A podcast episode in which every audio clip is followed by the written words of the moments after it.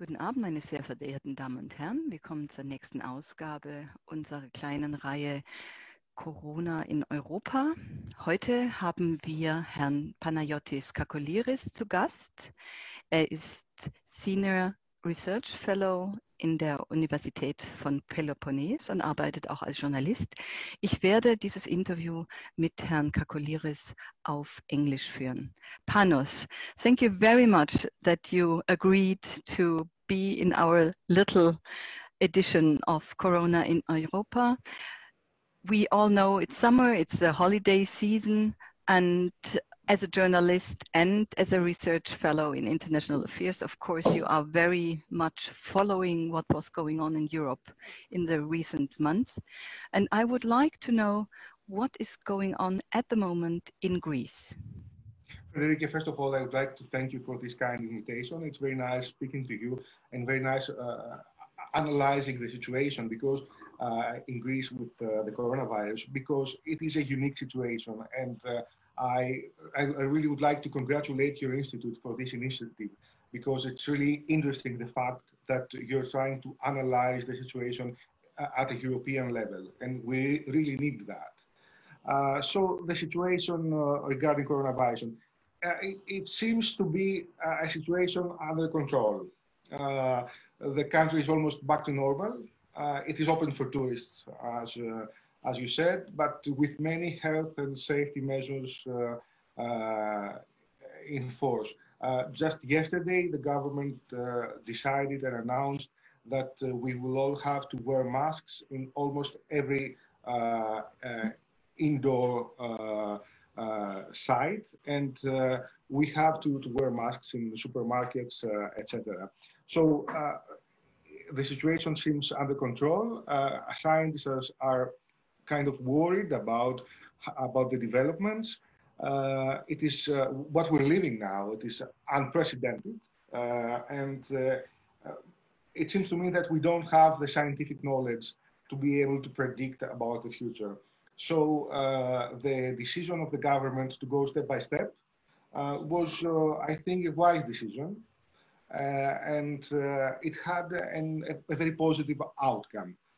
As a result, we could say that Greece uh, has a, one of the best COVID-19 records in the, uh, in the European Union. And that was uh, mainly thanks to the uh, very swift decision of the government to enforce a lockdown.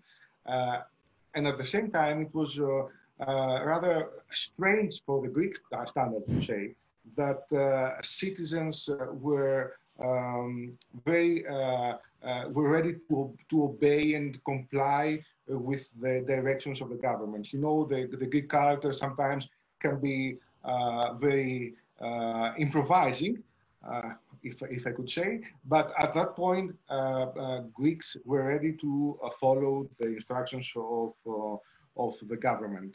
Um, that has another um, effect uh, according to the polls, uh, eight out of 10 citizens believe today that the government uh, is handling the corona crisis in a very successful way. Uh, and uh, six out of 10 say that the country is heading in the right direction, which is 10% higher than a year before. So it, it, seems uh, like uh, like a Greek paradox, I would say, the, that the country feels worried about the situation, but confident at the same time. The government was quite under a critic in the last years, of course, and there is this tremendous, I would say, economic crisis and uh, the, the um, economic turmoil. So, what does what impact has Corona on this situation? Uh, you're very rightly pointing out the fact that uh, this crisis uh, is not uh, just uh, just a health crisis. It is a very important health crisis that has grave implications, uh, social and economic. But the point is uh, that uh, uh this crisis uh, hit Greece after a 10 year severe economic uh, turmoil with a record high unemployment and the loss of almost or more than 25% of our gross domestic product. It was a 10 year period, a difficult period that the country had to adjust uh, the life of the citizens, the, the, the, the money of, uh, the, of the public expenditure. And uh, in fact, we had to reduce even the money we give to hospitals during the mm-hmm. last, last, last years. So this public health crisis found Greece in a very difficult point, in a turning point, I would say, because uh, we were just about to exit this 10 year uh, period of, uh, of crisis. And right at that point, uh, we were hit also, like all, all the other people, uh, with this uh, with this, this uh, public health crisis. So you are rightly pointing out that when we see the situation in Greece, we have to take into consideration the fact that we have spent the last 10 years trying to handle a, a, a very grave uh, economic uh, crisis. And that makes the situation uh, more, let me say, complicated. The situation is that now it's summer. Greece has a lot of its income coming from tourism. Is there any, you know, prediction how the Corona crisis does, uh, yeah, have an impact on on the income uh, from tourism? Mm-hmm.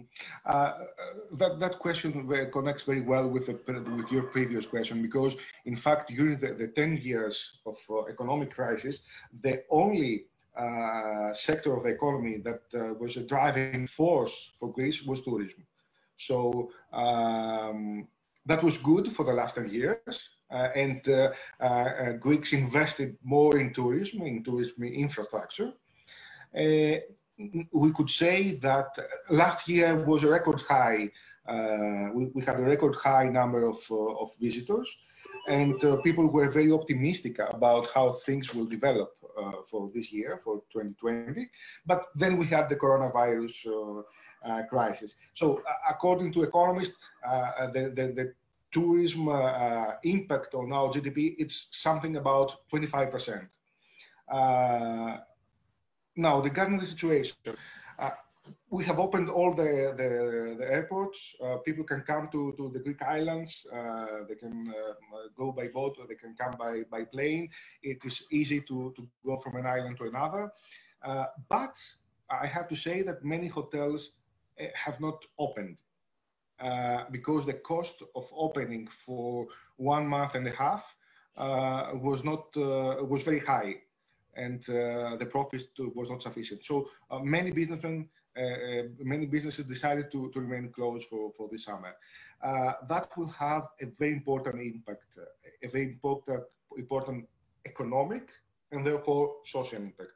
Because if we, there are estimations that the the, the number the, the income from the tourism this year will be reduced by something like uh, uh, 75%. So someone can understand that this percentage it's enormous, in fact.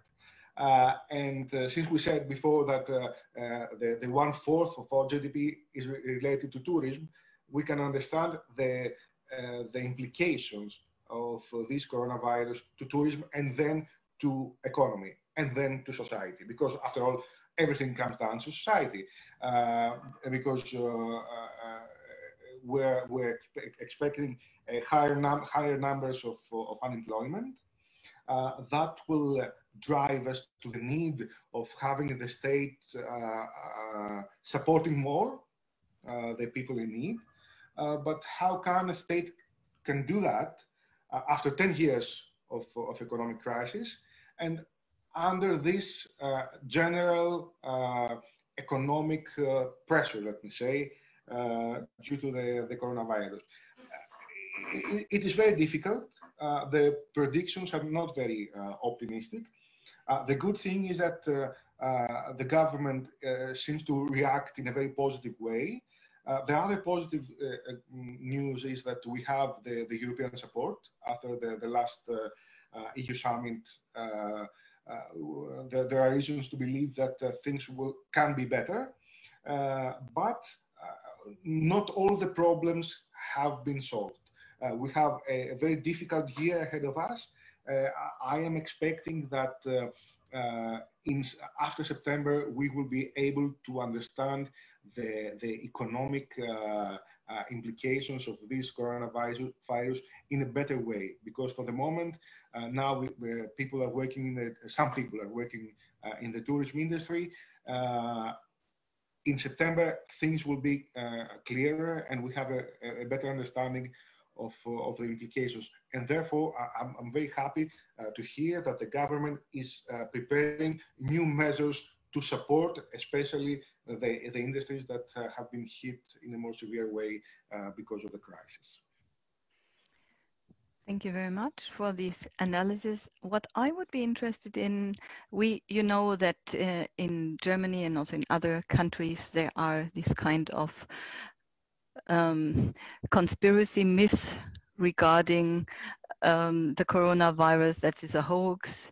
Uh, then there's a resistance of wearing masks, of taking measures. Um, how about that in the Greek society? You mentioned in the beginning that there is a big support for mm -hmm. these safety measures, but is there also a counter movement? I am afraid that there is. Uh, I'm not very happy to tell you that, uh, especially in the social media uh, arena, uh, these, the, these views are very popular. Um, I think that now we are paying the, the price of populism today. After you see, there, there is a continuation because in the uh, in the past years uh, we had the populism related to economics, and now we have the populism related to uh, public health. Uh, indeed, uh, there are many people who uh, write about the the, the, the fact that there is no coronavirus, that they are against the, the masks. We haven't seen demonstrations as these we have seen in Germany, for example. Uh, there are not so many, uh, but there are quite many. Uh, I would, uh, I, I, can, I don't have the numbers, but I, I could imagine that uh, there is a strong 15 to 20% of the people who are not sure about the, the, the, the situation. But we have to be honest, the fact that scientists were not clear uh, from the beginning about this crisis, and the scientific facts are not uh, very clear from the beginning, that created and caused a kind of confusion to the people. And uh, if we analyze uh, how people perceive uh, the situation, uh, we, we have to see that people do not want not to understand. So they need to, to find a mindset that uh, will be able to uh, help them understand the situation. People want to feel safe and secure. So I think they create a, a micro environment of uh, fake news, unfortunately, uh, that uh, makes them feel more comfortable because we are not, we are all not ready to, to cope with this situation. It is uh, a situation that we haven't lived in, in, in our generations. So we, we, had to, to live, Europe ha, had to live uh, that uh, since the, the Spanish flu. So none of us have been in a situation like this. Uh, therefore, uh, we, ha we, we have to follow uh, that social, the, the social movements related to, to COVID. And we have to be sensitive enough uh, not to criticize only these people, but trying to understand the situation and trying to find a solution. Because we cannot have 10 or 20% of, uh, of the society uh, being at a corner, having extreme ideas uh, about an issue opposite to, to, to the majority. Uh, because we will see that developing as a, as a, a social phenomenon later on. And we have to be very worried for that and ready to, to follow and, and provide some solutions.